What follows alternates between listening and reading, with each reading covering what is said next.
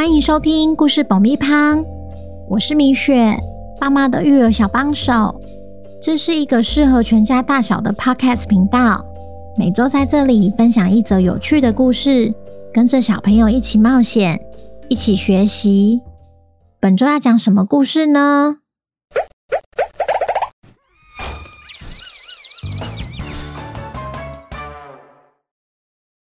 听故事前，请先订阅故事爆米胖的频道，这样每周就能准时收听精彩的故事哦。如果你在 Apple Podcast 上收听的话，请帮我们留五星评价，也推广给身边的亲朋好友们。本集故事要感谢花莲的优听妈妈、鱼鱼和妍妍，谢谢你们一直以来对故事爆米花的支持。也恭喜鱼鱼、妍妍成为本周的故事主角。故事结束后，米雪会回复留言，记得要听完哦。小朋友，你们好啊！你有没有曾经在生活中说过谎呢？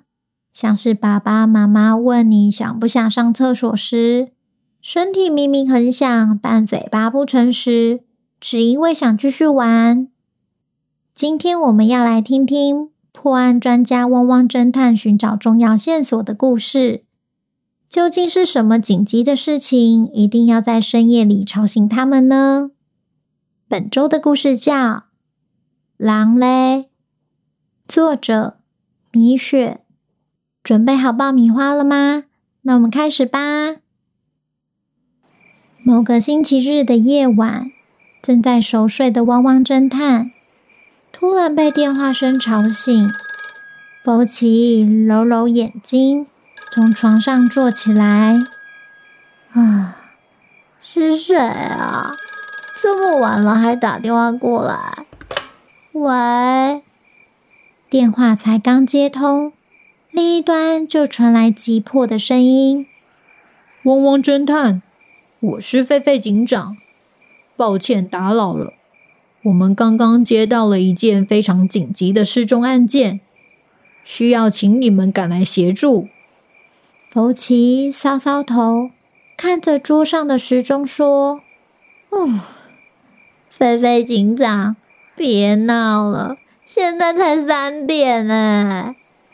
那我们就约四点老地方见喽，拜。”喂，喂，喂，菲菲警长。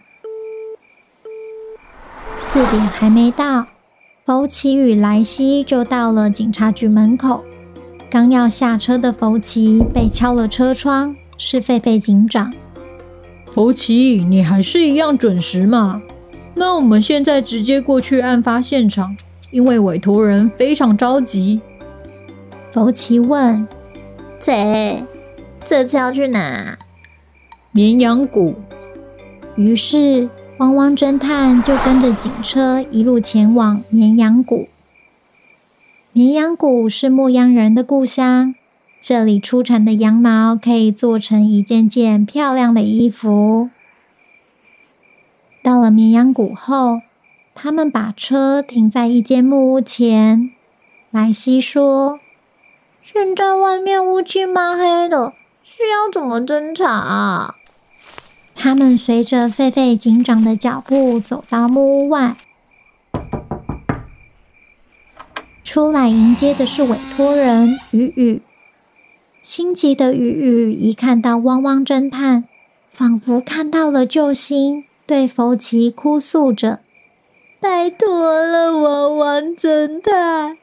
如果有你们帮忙的话，一定可以找回我妹妹。”福奇说：“交给我吧，我一定会找到你妹妹的。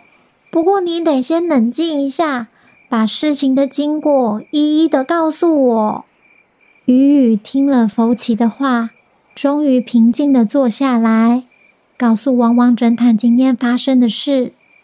是这样的，今天原本是轮到妍妍去放羊。不过他一早就说他好像生病了，头有点不舒服，要跟我换班。当我放完羊回家后，想说要煮汤给他喝，但昨天买的大蒜面包竟然不见了，所以我又出门买了面包才回来。等到晚餐煮好，要叫他吃饭时，才惊觉他不在房间里，而且怎么找都找不到他，最后只好求救警察。听了鱼鱼的描述后，汪汪侦探觉得这件事情好奇怪，这下得在屋里好好找找有没有可用的线索。福奇先看看门口。发现妍妍的一双鞋不见了，而且是雨鞋。再来到妍妍房间，发现沿路地上都有残留面包屑。接着又看看妍妍的书桌上，发现了看似绵羊谷的地图。这个是……汪汪侦探收集好线索后，把他们带回工作室。一样一样仔细调查。线索一：妍妍的雨鞋跟着不见了。线索二：沿路从演员房间到大门口都有发现面包屑。线索三：书桌上那张看似绵羊谷的地图，他为何需要一张绵羊谷的地图呢？当福奇还在思考地图的用途时，莱西一边整理照片，一边看着地图，对福奇说：“从我这边看过去，像是在画山顶。”哎，嗯，我的意思是，如果你把地图反过来看，不就从凹的变成凸的，就像是山谷变成山顶一样啊？福奇也注意到手边的报纸。指着报纸的头条说：“山顶嘛，莱西，快点联络狒狒警长，我们得再去一趟绵羊谷。他似乎已经发现破案的关键了。”收到通知的狒狒警长连忙带着部下赶去了绵羊谷。不过他实在不明白。为什么福奇又把大家找来绵羊谷？福奇，上次我们在这不是找了一遍了吗？应该要去别的地方找找看吧。福奇向警长解释：“我们之前是搞错方向了，其实是寻找的地方不是山谷，而是山顶。我想妍妍就在山顶的某个地方。”说完后，便一手戴上绅士帽，一手带着地图，带领着大家前往山顶。不过山顶太大了，一处一处找实在是太慢。莱西不忘否奇交代他的任务：“莱西，你要记住这个面包味。我相信雨雨找不到大蒜面包，应该是被妍妍带来山顶上。”接下来靠你了。还好山上平常不会出现大蒜味，一旦闻到就代表离妍妍不远了。莱西跟在队伍后面，沿路闻啊闻。过没多久，来到了一个岔路口。问题来了，两条路上都有看到脚印，这下汪汪侦探该怎么选择呢？福奇仔细看着地图上的标示，又看看脚印的方向。嗯，如果照着地图只是走的话，我们应该选右边的路。不过这条路上却有两种不同的脚印，有点不太寻常。莱西，你那边有看到什么线索吗？莱西抬起头说：“我还没闻到大蒜味。”但我在左边这边有闻到食物味。福奇接着说：“好，那我们分成两小队。警长，你带你的部下跟着莱西走左边，其他的人跟我走右边。一旦有了新线索，就大声呼叫。”分开没多久后，莱西突然睁大双眼看着警长，闻到了。他手指着前面的山洞，接着发出像狼一般的呼叫声。看来答案就在山洞里了。佛奇队伍听到呼叫声后，也随后赶来山洞旁。激动的雨雨想大喊妹妹的名字时，却及时被佛奇制止。我们目前还不能确定里面是不是有其他猛兽。如果随便大喊，可能会激怒他们。不如就用你带的东西当诱饵。原来佛奇早就请鱼鱼准备烤肉串，以备不时之需。大家以最快的速度把火生起来，将一阵一阵的烤肉香气传进洞穴里。这方法果然有效。隔没多久，洞穴里传来脚步声。随着越来越接近洞口，两个投射的影子也越来越清楚。当他们走出来后，警察们立刻大喊。别动，双手举起来！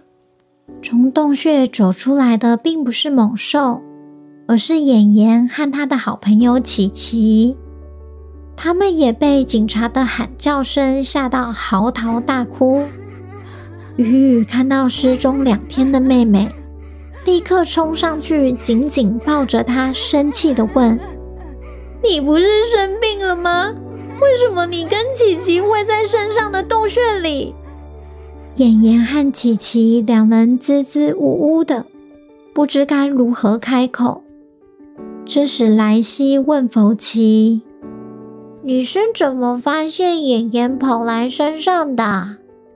弗奇说：“当然就是我们找的那三条线索。厨房不见的面包，其实就是被妍妍拿走的，因此连门口都有残留面包屑。”也因为要去湿滑的地方，妍妍特别挑了一双防水又安全的鞋子，才不会被蚊虫叮咬。当你告诉我地图可以反着看时，我就猜到妍妍在山顶上。直到我看到报纸上的头条，才了解妍妍真正的动机。妍妍，剩下的就留给你自己说了。被弗奇揭穿的妍妍只好把事实说出来。其实我没有生病，那那是为了要跟琪琪出门骗姐姐的。自从放羊的小孩说了狼来的谎话后，绵羊谷就流行了一种找大野狼的游戏。我跟琪琪也好奇报名参加。但昨天出发后，我们越走越害怕，走到一半就好后悔。想要折返回家时，一不小心就迷路了，只好先躲在洞穴里。姐姐，对不起，害你担心了。说完后，三人又继续相拥大哭。就这样。汪汪侦探又再次破解了一个谜题，也意外得到了羊毛外套。天气太热是要怎么穿啊？王国里谁敢作乱，就别怪汪汪侦探。下集汪汪侦探又会解开什么谜题呢？小朋友听完故事后，有没有觉得汪汪侦探很有趣呢？如果你喜欢的话，请爸爸妈妈来故事爆米花的 IG 留言或私讯给我们。记得也要分享汪汪侦探给身边的亲朋好友哦。接下来，米雪要开始回复留言了。第一则留言是米粉乔轩妈妈的留言，她写推荐五颗星。乔轩妈咪报道。强力推荐育儿小帮手的米雪姐姐，谢谢乔轩、杰克跟乔轩妈妈的支持。下一则是秉琪妈，秉琪妈给我五颗星，她说好喜欢米雪温柔可爱的声音，孩子们都好喜欢故事爆米花的故事，每天都还会跟着说故事爆米花。其他小朋友会不会呢？下一个是平安妈妈，爱听故事爆米花五颗星，还是维持每晚听故事爆米花的习惯。最近爱上听，我可以帮忙吗？上次还画了故事的主角群。诶，下次平安你也跟我分享一下，可以到 IG，然后请妈妈拍照传给我看看。平安啊，每天晚上都在问什么时候轮到我当主角，希望快点抽到他。提醒一下，就是如果想要当故事主角的话，记得都要到 IG 私讯给我报名哦。下一则是 N N N N N C C C C C，这个名字很长。他说，廉价塞车就靠米雪了。我们家两兄弟婷一和婷宜一上车就吵着听故事宝贝趴。这次廉价塞车又是靠米雪安抚两只度过，听着米雪轻柔好听的声音，时间感觉很快就过去了。希望可以早点抽到故事主角，两只非常期待呢。提醒哦，就是一样到 IG 私讯报名。然后下一则是 Emily 面面，她写说超喜欢米雪说故事的声音，给我五颗星。约两个月前接触 Podcast，那最喜欢收听的当然就是故事爆米花啦。我们家的五九从四个月大左右开始一直听，然后他刚开始呢，他妈妈会以为他只是玩玩具时把我当背景音乐而已。没想到有一天，故事最后米雪说拜拜的时候，五九突然也跟着挥手说拜拜。那他就发现，原来五九也有认真收听。后来这个声音也变成五九睡前最安抚的声音了，常常陪伴他们睡前时光。感谢米雪说故事时温柔的声音，带着舒服的语调。除了睡前时光，也常常在五九哭闹不安时带来安抚的感觉。Emily 妈妈也很喜欢这个频道，故事又带着教育意义，陪伴着五九反复收听，真的很感谢你们，谢谢 Emily 面面和五九的支持哦。下一则，港小兵他说最爱爆米花。上次诚心听见米雪姐姐回复后，超级兴奋！好听的声音，好听的故事，谢谢米雪姐姐，我们会继续听故事哦。嗯，谢谢晨星，我记得你哦。下一则来自三重的于婷，于婷很喜欢听故事爆米花，米雪姐姐的声音听起来好温柔呢。睡前听故事总是每天必做的功课。五月二十一是于婷的生日，想要收到米雪姐姐的祝福。于婷妈妈记得要去五月寿星生日的那个链接，记得按下去，然后填下相关资料哦。再来是邦彦妈妈，儿子邦彦很喜欢听米雪说故事，他说。米雪好厉害哟，还会编故事，很想要当故事主角诶。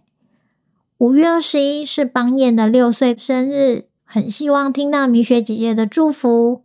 一样哦，记得邦彦妈妈报名五月寿星生日连结，如果找不到的话，可以 IG 私讯给我。下一个是好像不喜欢录课的一个一个昵称，哈。他写：“米雪的声音好温柔，说的故事很好听。女儿呢，每天晚上都要听。台南的佩瑜，五月六号是你生日，那记得啊，你要提醒妈妈帮你报名五月寿星哦。再来下一则，博露妈妈跟玛吉妹妹，她说无时无刻在车上都要听故事爆米花。”露露哥哥好喜欢米雪姐姐讲故事，而且他也好希望成为故事主角。每天上下课都要听故事爆米花。自从开始听故事之后，爸爸妈妈终于不用在车上狂讲故事了。谢谢有着温柔嗓音的米雪姐姐，谢谢你，露露这么支持我。如果要当故事主角的话，记得请妈妈到 IG 私讯留言给我哦。下一则留言：肉圆加辣不要打，跟我一样诶，肉圆都不加辣的。好，他说：“亲爱的米雪姐姐，合体和弟弟木盒。”坐车的时候都很喜欢听我的故事哦，两个人都还会扮演角色，玩得非常投入。合体也是五月生日，那记得合体妈妈要帮合体报名哦。哦，是没几天了，谢谢你们的支持。再来下一个是阿凡，他说妞妞跟表弟锦旗虽然没有住在一起。但是都很爱听米雪姐姐讲故事，打电话视讯还会讨论故事内容，还有米雪回应的留言，实在是太可爱了啦！希望有一天妞妞跟表姐、表弟都可以成为故事主角。呃，有一个妈妈，她也私讯给我，跟我说，她家两个孩子也会聊天。然后有一天偷听他们两个到底聊什么，聊得很起劲。结果就是在讨论故事的螃蟹妈妈搬东西的事情。他们就想说，很像真的认识那个螃蟹妈妈一样，非常的有趣。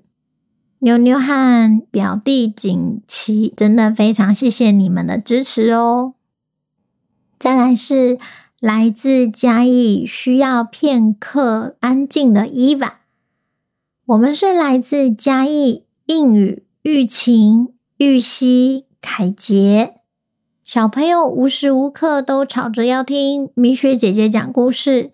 米雪姐姐的声音好像有个魔法，每次只要米雪姐姐开始讲故事，小朋友就会竖起耳朵来，立马安静讲故事。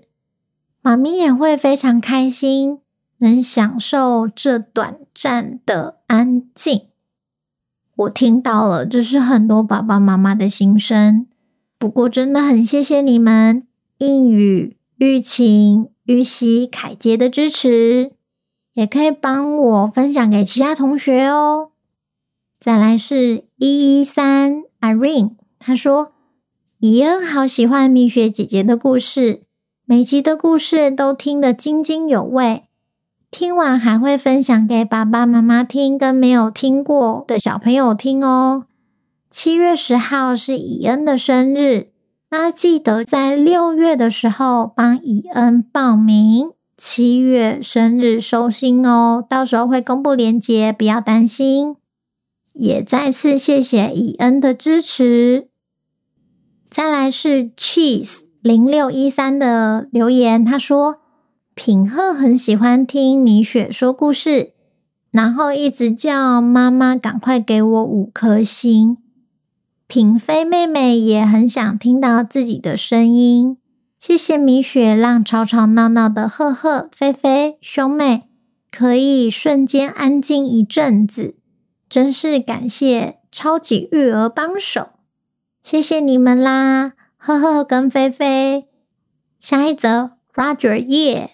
Roger 爸爸也很支持哦，他也有 IG 私讯给我，他说五星必推。一听到故事爆米花就停不下来的品杰，米雪姐姐陪伴我们许多夜晚和旅途，甜美的嗓音很令人着迷。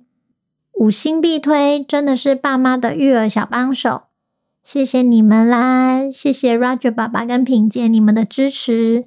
也可以帮我们分享给其他人哦。下一则，三重糖果妈，她说：“我们家依婷在偶然的机会下听到米雪姐姐说故事，完全爱上，用短短两天的时间就把所有的故事都听完，还疯狂要求妈妈留言要成为故事主角。谢谢米雪姐姐制作出这么优质的内容。”希望能一直听到米雪姐姐温柔的声音。谢谢你们啦！谢谢依婷，你超厉害耶，两天就把所有故事都听完，太快了！我每一周才产出一个故事而已。好啦，谢谢依婷，那你记得要帮我分享给你的亲朋好友跟同学哟，谢谢你啦！再来是卓卓 Yuna，他说：“谢谢米雪每周录制好听的故事。我家儿子云和小太阳从出生听到现在都快一岁了，每次睡觉的时候听一下就睡着。米雪的声音真的好温柔，好舒服。”连大人有时候听一听，也会跟着一起睡着呢。故事保密胖是个听不厌的频道，真的很感谢你，也谢谢你让我晚上多了很多自由的时间。Yuna 不客气哦，你们每天听都可以，也谢谢你跟小太阳的支持。再来是昵称 L E E Y C 一八零九。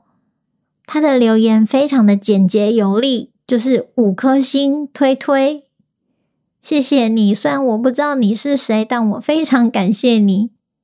再来，昵称二 ESQ，原来他是嘉义的汪爸。